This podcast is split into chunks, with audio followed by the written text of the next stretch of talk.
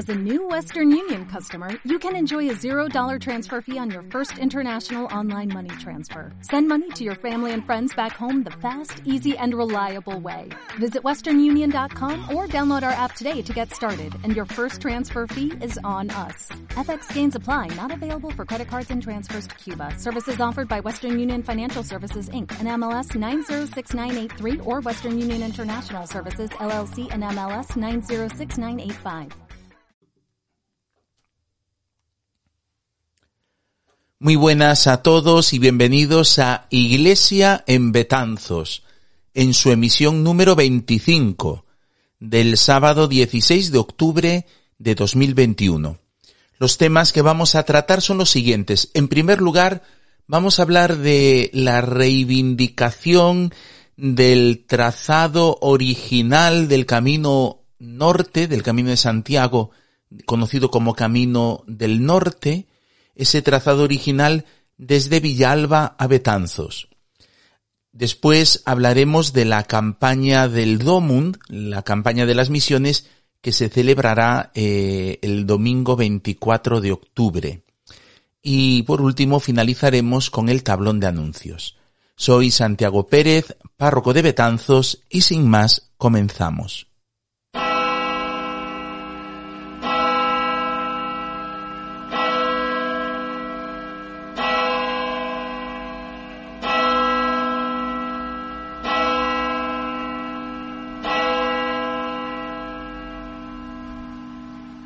El pasado sábado, sábado 9 de octubre, eh, en el Cine Alfonsetti, aquí en Betanzos, tuvo lugar un encuentro eh, entre los alcaldes, eh, el alcalde de, de, Villal, la alcaldesa de Villalba, alcalde de Sermade, la alcaldesa de Guitiriz, el alcalde de Irisoa, bueno, vino un, un concejal de Irisoa, eh, un, en vez del alcalde de Paderne vino, perdón, sí, de Paderne vino, eh, no, perdón, de Aranga, en vez del alcalde de Aranga vino un técnico de Aranga, vino el alcalde de Paderne y la alcaldesa de Betanzos. Hubo un encuentro entre todos estos alcaldes, acompañados también por el alcalde de Abegondo en calidad de presidente de, de la biosfera, ¿no? De las Mariñas.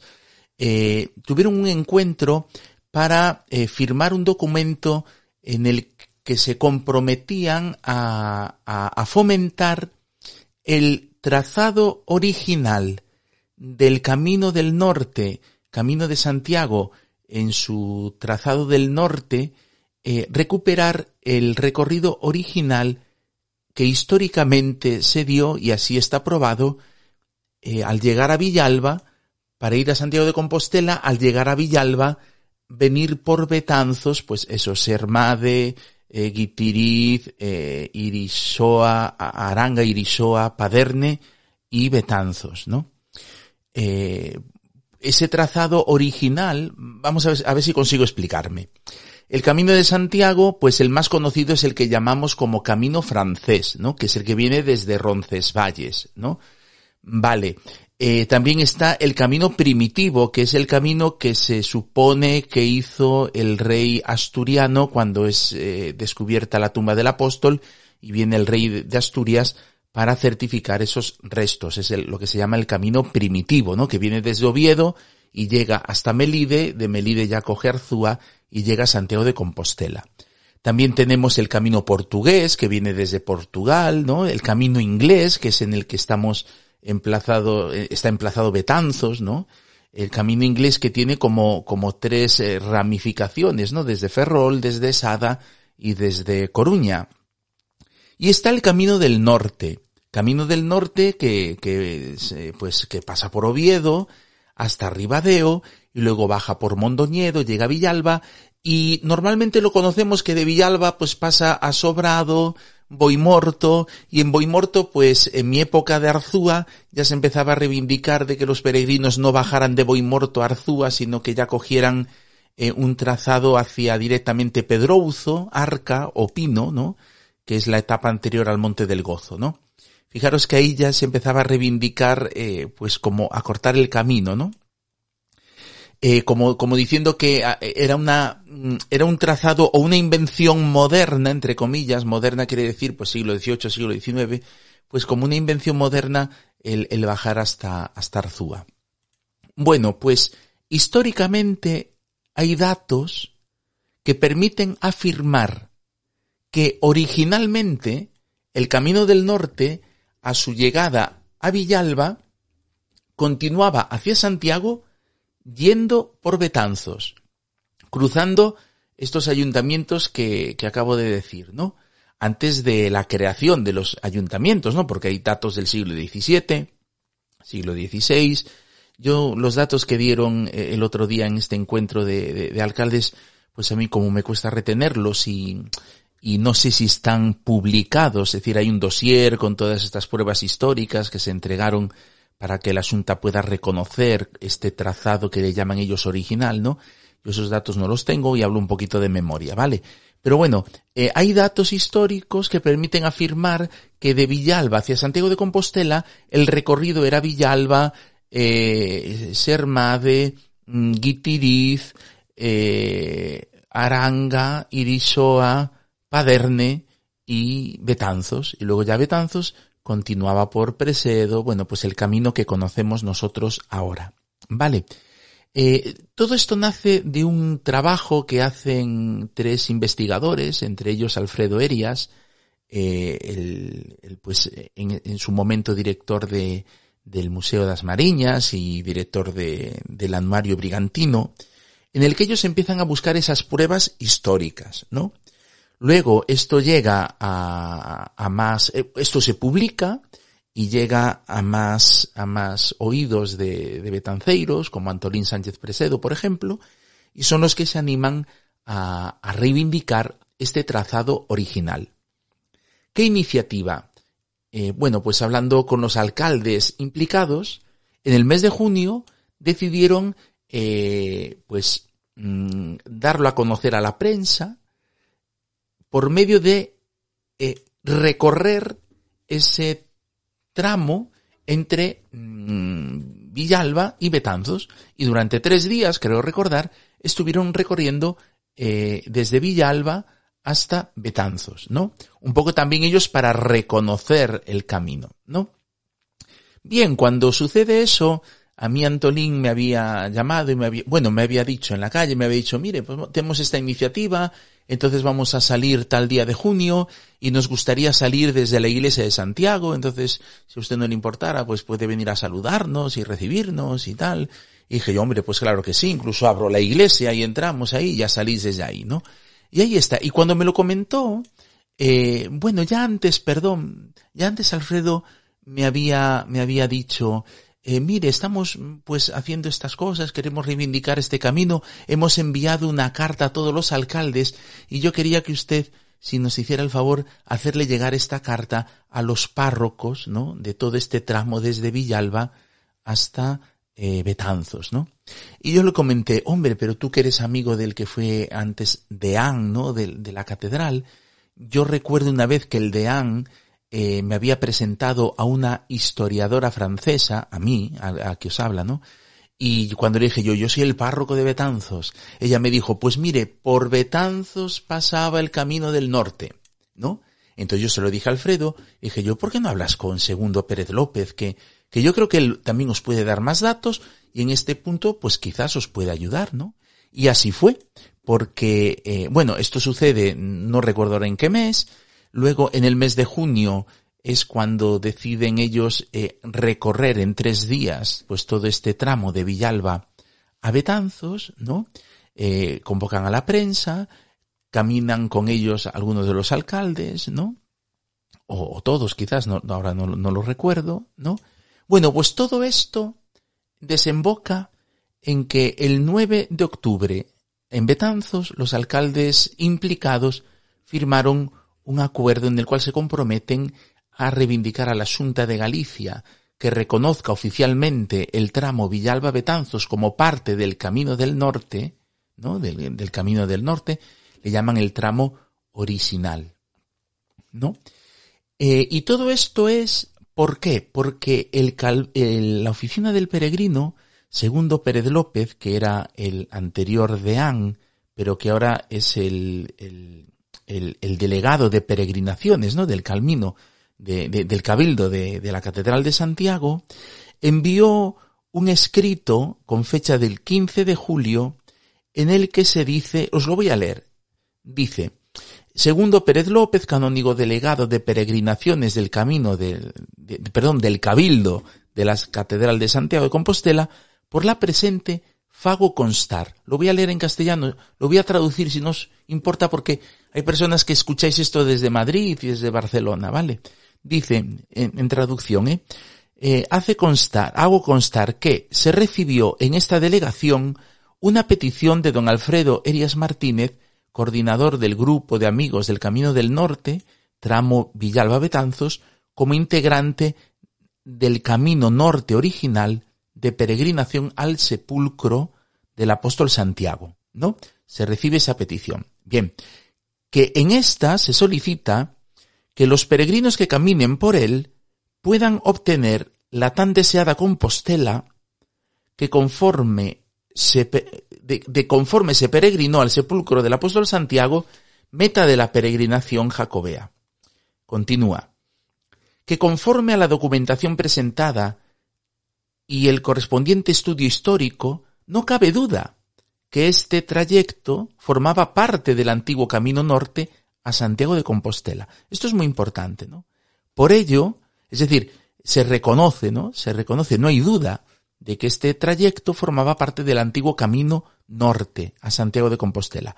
Por ello, los peregrinos que recorran ese tramo y que cumplan las condiciones acostumbradas y establecidas por la oficina de acogida del peregrino, al peregrino se les concederá la Compostela como testimonio de su peregrinación al sepulcro del apóstol Santiago, ¿no? Es un reconocimiento por parte del cabildo, ¿no? De, la, de la catedral, ¿no? Y entonces, eh, pues ahora eh, firmaron ese acuerdo de cómo pues los distintos alcaldes pues van a intentar cuidar ese tramo, señalizarlo, dotarlo de, de infraestructura para que el peregrino pueda venir, ¿no? El, este, el, el segundo Pérez López, el, el, director de la oficina del peregrino, les decía a los alcaldes que, que él les animaba dos cosas. Una era a, a, a compartir, a comunicar, a hablar de la, de, de la historia local, que era muy importante, eh, reivindicar la historia local de esos lugares, ¿no? Y también les decía que montaran un punto de información del peregrino y que, y que, ¿por qué? Pues porque los peregrinos, pues van a empezar a caminar por ahí, ¿no? De camino a Santiago. Y, y a lo mejor por ser original, original en el sentido no de que es el, el original del Camino del Norte, sino que ahora es novedoso, pues pueden empezar a venir eh, peregrinos.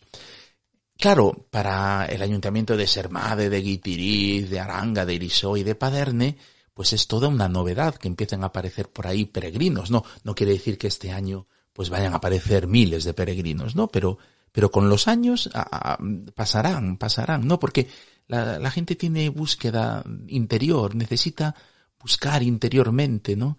Eh, la pandemia ha hecho mella en, en gente, ¿no? Hay que hacer una búsqueda interior y el Camino de Santiago se presta a ello, ¿no? El tema es que Betanzos, pues fijaros que ya pasan peregrinos por el camino inglés, ahora se unirían eh, peregrinos que vengan del camino del norte, ¿no? Eh, no sé si Betanzos está preparada para tanto peregrino, ¿no? Pero sería el momento, ¿no? De empezar, ¿no? Tenemos un albergue público, tenemos un albergue mmm, de la iglesia, ¿no? En Santa María. Y ahora haría falta que aparecieran, pues a lo mejor un albergue más grande que podría ser público, o de alguna entidad sin ánimo de lucro. Yo cedería la casa de, está la casa de, los remedios, ¿no? Que tenemos en Saavedra Meneses. Creo que es una casa que si se hace obra sería un buen albergue, ¿no? Además con una finca muy grande que tiene, ¿no? Pero pasa, hay que invertir mucho dinero ahí, ¿no? Mucho dinero, ¿no? Bueno, o, o también la iniciativa privada. Yo recuerdo a Arzúa, Arzúa estaba llena de albergues privados, ¿no? Albergues privados, ¿no? Y quizás eso es lo que se necesitaría a lo mejor en Betanzos, ¿no?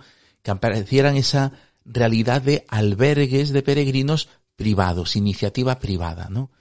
Eh, y no me estoy refiriendo a, a, apartamentos turísticos o a hostales o a hotelitos, no, porque eso es otra categoría, ¿no? Sino albergue, albergue para el peregrino, que pueda ser eh, económico y que le sea rentable a quien tenga ese albergue y que el peregrino pues no tenga que gastarse un dineral, sobre todo cuando viene eh, en una búsqueda interior, ¿no?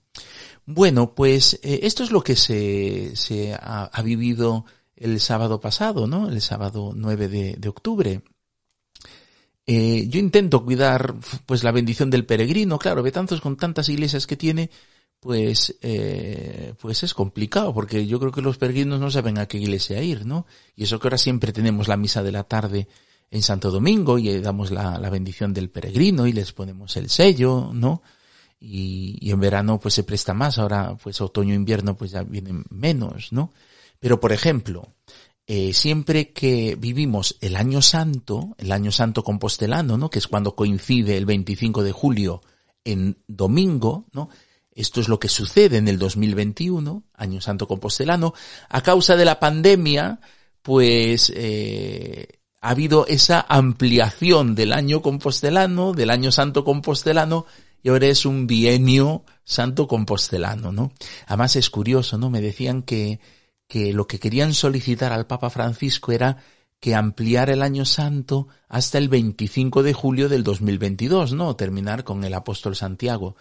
Pero que el Papa como que se adelantó y ya en la apertura de la Puerta Santa a todos sorprendió que esa ampliación del año santo compostelano no fuera hasta el 25 de julio, sino hasta el 31 de diciembre. No, claro, esto permite que toda la actividad que genera el Año Santo Compostelano y que no se puede hacer en el 2021 se traslade al 2022. Por ejemplo, en el mes de agosto, siempre que hay Año Santo Compostelano, se celebra, tiene lugar en Santiago de Compostela, la peregrinación europea de jóvenes.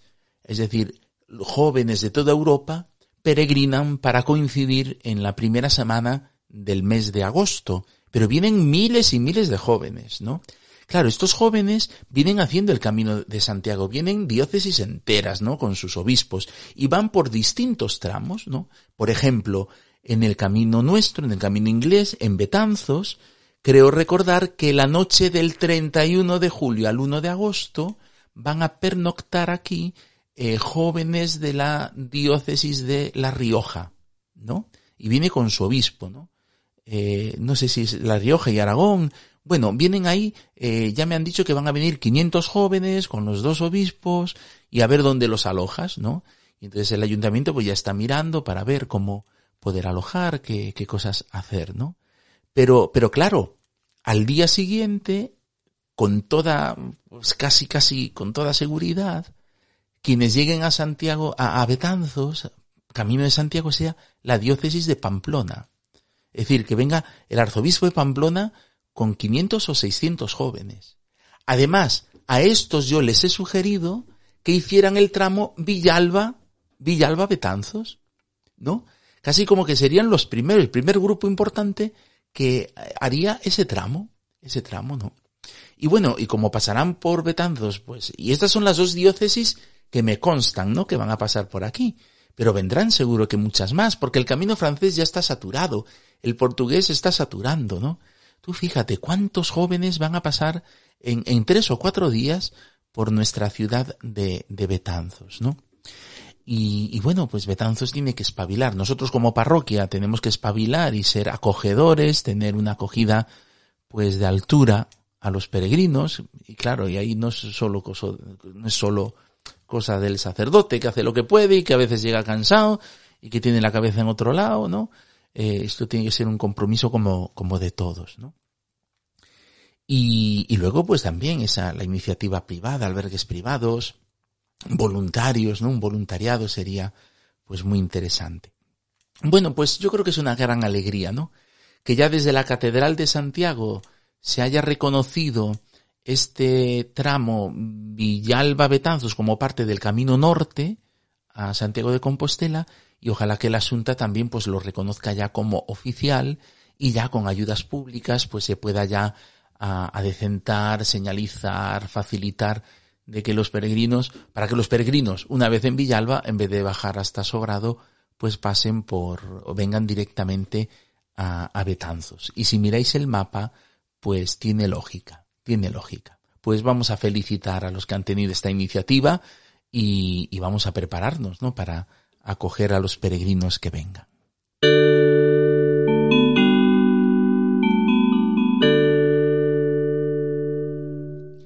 El domingo 24 de octubre eh, se celebrará eh, la Jornada Mundial de las Misiones, ¿no? Lo que conocemos como el Domund, ¿no? Eh, es que yo esta campaña, fijaros, mmm, yo ya la vivía no solo en la parroquia mía natal, sino en el colegio, en el colegio. En el colegio, nuestros profesores, en EGB, cuando era único profesor para todo y también nos daba la clase de religión, siempre nos hablaban del, del ¿no? Y, y, fomentaban esa campaña en colegios públicos, ¿eh? En colegios públicos, ¿no? Bueno, pues eh, este año eh, se celebra el 24 de octubre, ¿no? ¿En qué consiste esta Jornada Mundial de las Misiones? Bueno, pues el Domun es el día en que, vamos a ver, de un modo especial, la Iglesia Universal reza por los misioneros y colabora con las misiones, ¿no? Se celebra en todo el mundo y se celebra siempre el penúltimo domingo de octubre. El penúltimo domingo de octubre, ¿no? Que es el, mes de octubre es el llamado mes de las misiones, ¿no? Pues el penúltimo eh, domingo de, de octubre. Eh, es una, como os decía, es una jornada universal que se celebra cada año en todo el mundo. Y es una jornada para apoyar a los misioneros en su labor evangelizadora, ¿no? Desarrollada entre los más pobres, ¿no? Eh, el Domum, pues es también una llamada a la responsabilidad de todos los cristianos en la evangelización, ¿no? Es el día en que la Iglesia lanza una especial invitación a amar y apoyar la causa misionera ayudando a los misioneros, ¿no? ¿Por qué? Porque los misioneros dan a conocer a todos el mensaje de Jesús, especialmente en aquellos lugares del mundo donde el Evangelio está en sus comienzos y la Iglesia aún no está asentada, ¿no? Es lo que se llama eh, los territorios de misión. ¿Por qué se celebra el Domund, no? Bien, la actividad pastoral, la actividad asistencial, ¿no? La actividad misionera de los territorios de misión depende de los donativos del DOMUN, ¿no? Este día es una llamada a la colaboración económica de los fieles de todo el mundo. Y las necesidades en la misión son muchas, ¿no? Porque mira, mediante el DOMUN, la Iglesia trata de cubrir esas carencias y ayudar a los más desfavorecidos a través de los misioneros, con proyectos pastorales, proyectos sociales, proyectos educativos, ¿no? Y entonces, ¿qué pasa? Pues se construyen iglesias y capillas, se compran vehículos para la pastoral, se forman a, catequistas, se sostienen diócesis y comunidades religiosas, ¿no? Se mantienen hospitales, residencias de ancianos, orfanatos, eh, comedores, ¿no? Para personas necesitadas, y esto en todo el mundo, ¿no? Y en, en los territorios de misión, la iglesia sostiene casi 27.000 instituciones sociales. 27.000 instituciones sociales que representan el 24% de las de la Iglesia Universal, ¿no?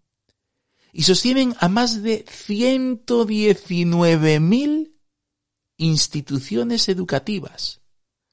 119.000 instituciones eh, educativas que representan el 54% del total de todos los centros educativos que atiende la Iglesia en todo el mundo. Más de la mitad de los centros educativos que atiende la Iglesia en todo el mundo están en las misiones, en las misiones. Y todos estos proyectos son financiados con los donativos recogidos en el día del Domo, ¿no? Las misiones siguen necesitando esa ayuda económica y por eso es tan necesaria la colaboración de, de todos. Claro, todo esto surge porque en 1926 el Papa Pío XI, Pío XI estableció que el penúltimo domingo de octubre fuera para toda la Iglesia el Domingo Mundial de las Misiones, ¿no? A favor de la obra pontificia de propagación de la fe, ¿no? un día para mover a los católicos a amar y apoyar eh, la causa misionera. Esto fue en 1926. Años más tarde, 1943, pues esta fiesta de la catolicidad y de la solidaridad universal, pues se conoce en España como Domund, Domund, ¿no? Domund es una palabra, es decir, está formada por eh, la primera sílaba de domingo mundial, ¿no? Do, de domingo, y mund, mundial. Domund es domingo mundial. Este nombre ha ayudado a identificar y difundir aún más esta jornada, ¿no? De modo que su mensaje, que como os decía es una llamada de atención sobre la común responsabilidad de todos los cristianos a la evangelización del mundo, pues ha calado en la profunda sensibilidad y tradición misionera de, nuestro país. ¿no? Bueno, pues eh, los proyectos que los proyectos que apoya el, el DOMUN son tremendos, ¿no? Son tremendos. Eh, hay, eh, es decir, eh, como os decía, hay 1.115 territorios de misión que dependen de las ayudas del DOMUN, ¿no? 1.115 territorios de misión. Y la Iglesia apoya equitativamente a todas las misiones, ¿no? Sin importar, pues, de qué congregación es o qué, de qué nacionalidad son sus misioneros, ¿no? Sino que, que, que lo que él hace es cuidar de manera especial a aquellas que tienen más necesidades, eso sí, ¿no? Fijaros, eh, eh, la Jornada Mundial de las Misiones se celebra en todo el mundo. 120 países organizan sus colectas y las ponen a disposición del Santo Padre, que pasan a formar parte de lo que se llama Fondo Universal de Solidaridad, ¿no?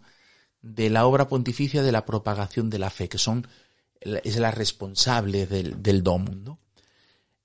En 2019, la generosidad de los españoles hizo que se enviaran a las misiones 10 millones 527 mil 782 euros con 81 céntimos. Fijaros. Es lo que se recaudó en la campaña del 2018, en octubre, y se enviaron en 2019. Fijaros, 10 millones, 10 millones y medio de euros. ¿no? Esos 10 millones y medio de euros eh, sirvieron para financiar 439 proyectos en 39 países en cuatro continentes. ¿no?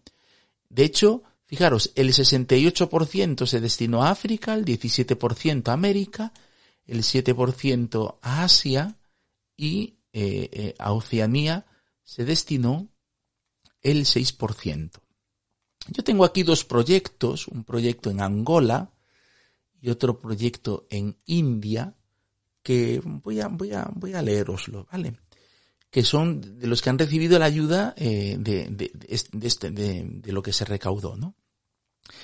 Eh, el, el, proyecto de, Angola, este de, solo os voy a leer el de Angola, porque si no esto va, va a durar mucho, ¿no?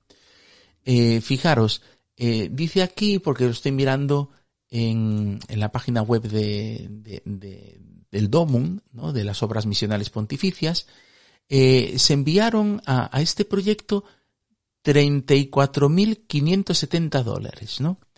Y dice que la región angoleña de, no sé cómo se dice, de Cuito Vie, ¿no? Fue una de las más devastadas, ¿no? Por la guerra que asoló Angola durante más de 40 años, ¿no? Desde el año 2002, ¿no? Que es desde la paz, ¿no? Cuando ya hay paz, ¿no? Pues los fieles angoleños y sus sacerdotes, los religiosos y religiosas, los misioneros, pues han ido reconstruyendo poco a poco iglesias, misiones, dispensarios, escuelas, casas parroquiales, yo voy a hacer un paréntesis aquí. Yo recuerdo de niño que en la catequesis nos decían, los misioneros hacen escuelas, ¿no? Y los niños decían, ojo, pues a nosotros la escuela no nos gusta mucho, ¿no? Que hagan otras cosas, ¿no? Pero bueno, bueno, pues es lo que están, en Angola llevan reconstruyendo desde el 2002, pues lo que digo, templos, misiones, dispensarios, escuelas, ¿no? Casas parroquiales, ¿no? Paso a paso van logrando cambiar, cambiar esa realidad, ¿no? Y la labor de estas mujeres y hombres van cambiando la desolación de la guerra, por la alegría de la paz y la reconciliación. ¿no?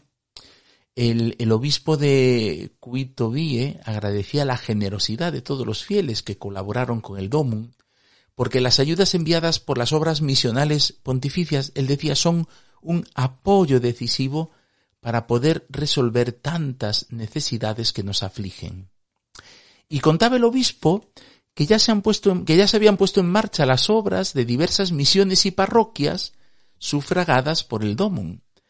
Así, pues, eh, decía, se está terminando de arreglar todo el techo de la parroquia del Carmen, en Catémono, con doce mil dólares enviados en 2016. También con otros veinte mil dólares se ha rehabilitado la casa de los misioneros de Cachingués eh, Chitembo, ¿no? La misión más antigua de la diócesis que fue fundada en 1892, ¿no? Ya se terminó el techo de los locales parroquiales de, de Chibembo, ¿no? Con seis mil dólares. Incluso se tuvo que reconstruir la casa donde viven, pues, varios misioneros y sacerdotes, ¿no? Que atienden pastoralmente esa, eh, la zona de Cuito, la ciudad de Cuito, con dieciséis mil dólares, ¿no? También ha sido necesario ayudar a las religiosas cuyas casas casi desaparecieron durante la guerra, ¿no? Y además ellas son el alma, ¿no? De las obras asistenciales de la iglesia, ¿no? Se enviaron ocho mil, dólares, ¿no? Para reparaciones de la casa de las hermanas de Nuestra Señora de la Saleta, ¿no? Y también se ayudó a otras, a otras congregaciones, ¿no? Este es el caso concreto de, de, de la diócesis, bueno, del país de Angola, ¿no? Luego, eh, en India, pues en India lo que han hecho pues también ha sido la construcción de una capilla, porque es importante, ¿no? Importante eh, vivir, vivir la fe. Bien, por tanto, eh, el domum es necesario para explicar la labor evangelizadora que la Iglesia realiza en los territorios de misión. Fijaros que tiene este carácter distinto a manos unidas, ¿no? Eh, Domum es evangelización, Manos Unidas es esa asistencia más a, pues eso, a, es decir, no es tanto evangelización, aunque también apoyan a los misioneros y una buena ayuda va a ellos, pero, pero bueno, hay aquí una dimensión del Domum que es más de labor evangelizadora, ¿no? Eh, el, el, eh, vamos a ver, el, el, ay, por favor, que no me sale. El lema, perdona, es que estoy grabando de noche, ¿eh? ahora, esto es viernes, no, viernes, ya es el sábado a las 12, acabo de, he empezado a grabar el viernes a las once y media y ya es sábado a las, a las, ay, a las doce, ¿no? Bueno, pues el lema del Domum de esta campaña es cuenta lo que has visto y oído. Ese es el lema. Cuenta lo que has visto y oído, ¿no? Cuenta, ¿no? La buena noticia que has experimentado no es para ser guardada, la vida de Cristo provoca un agradecimiento y una alegría que no se pueden contener. ¿No? Tu testimonio de cómo el Señor ha tocado tu corazón es importante también para otros. Compártelo, ¿no? Este es el sentido del cuenta. Cuenta lo que has visto y oído. La fe te ha entrado por el oído, lo, dice San Pablo, ¿no? La fe te ha entrado por el oído. Pues una vez fueron tus padres, sacerdotes, catequistas, pastores, amigos, quienes te hablaron de Dios. Luego tú has ido conociendo en carne propia la fuerza de su amor. Y también has visto y oído el testimonio de los misioneros, ¿no? Yo recuerdo los misioneros que iban por San Nicolás, ¿no?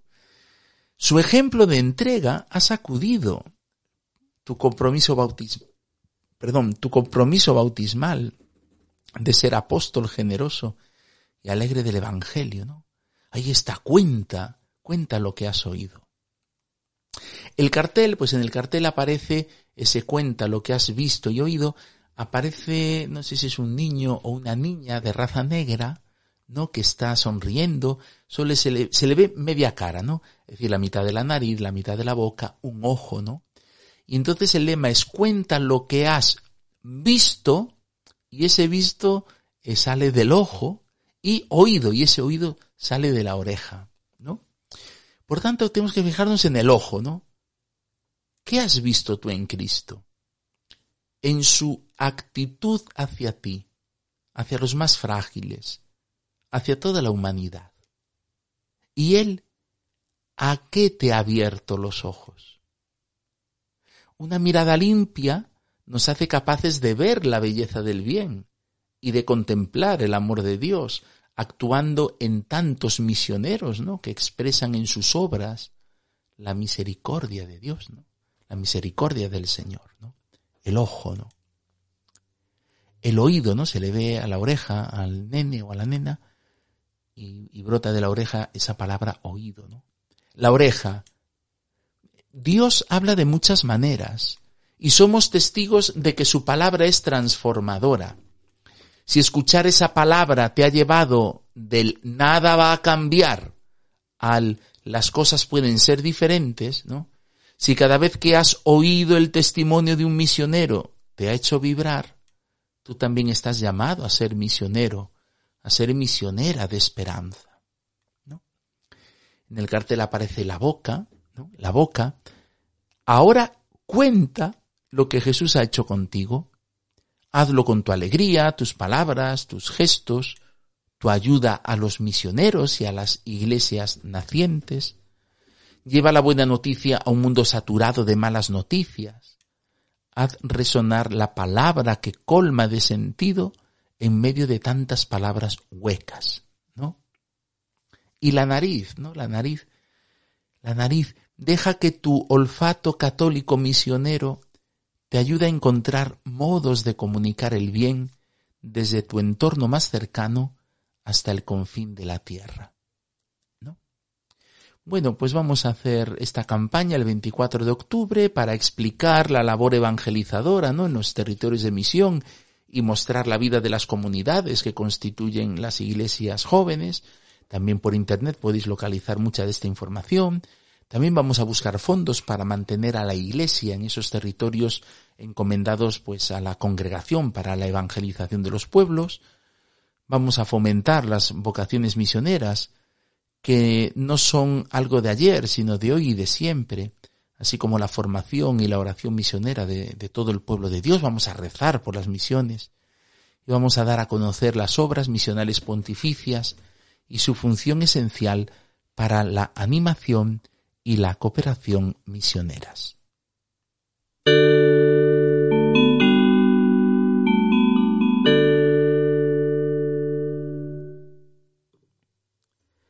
Esta semana pues lamentamos eh, el fallecimiento de una persona, de una persona eh, pues a la que hemos dado cristiana sepultura, una persona cercana, cercana a la vida de, de la parroquia, especialmente a la vida de Santa María del Azogue, una mujer que ha colaborado mucho en Cáritas de Betanzos hace años, ¿no?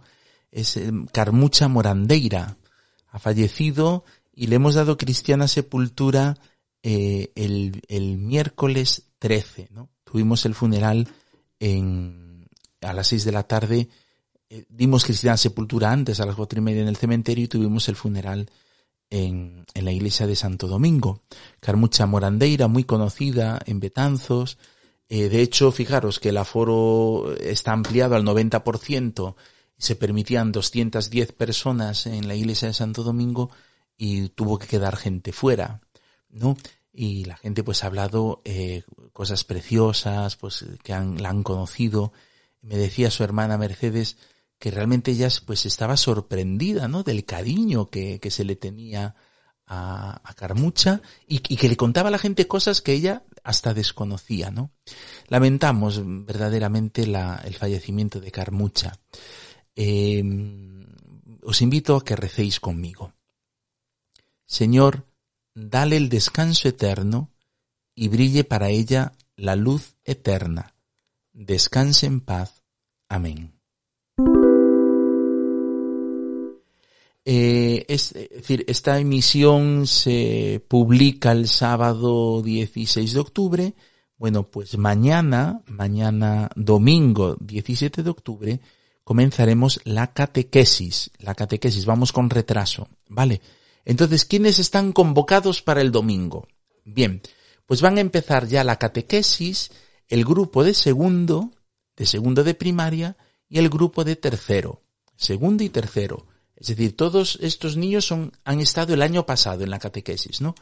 Para la primera comunión son tres años de preparación. Bueno, pues el domingo comienzan el, el segundo año de, de preparación y el tercer año.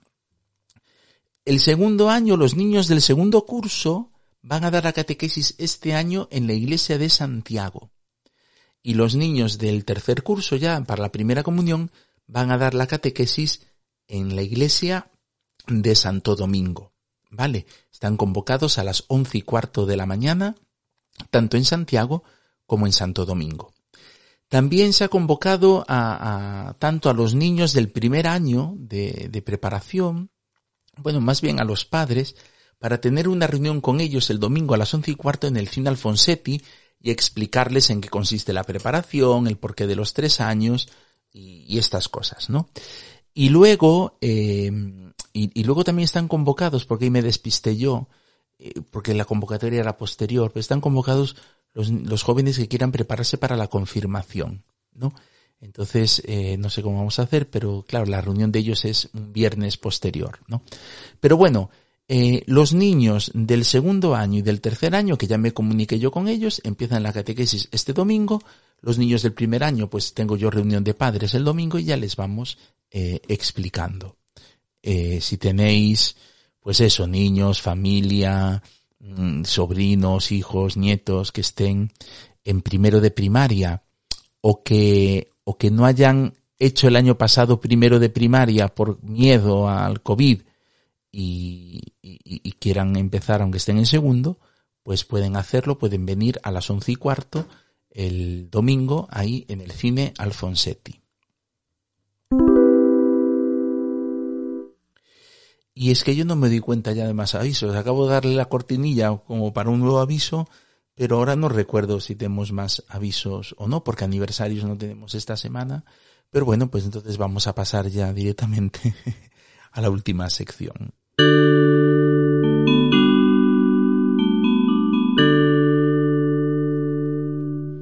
Bueno, última sección que no es más que la, que la, que la despedida. Hemos llegado ya al final de esta emisión. Espero que os haya gustado eh, si creéis que le puede hacer ah, bien a alguien, no dudéis en compartirlo. Y si entráis en la página web untia.com, en la pestaña Iles en Betanzos, podréis escuchar todas las emisiones anteriores y también podréis ver las forma, la forma de, de, de, suscribiros en diversas plataformas para poder recibir estos audios el mismo sábado. Vale, a los que veis esto por YouTube, pues tampoco hay imagen en este audio, sobre todo por lo tarde que, lo he grabado y porque no daría tiempo a renderizar y subir el vídeo hasta, hasta bien entrado el sábado. Bueno, pues eh, que tengáis todos muy feliz semana. Un saludo a todos.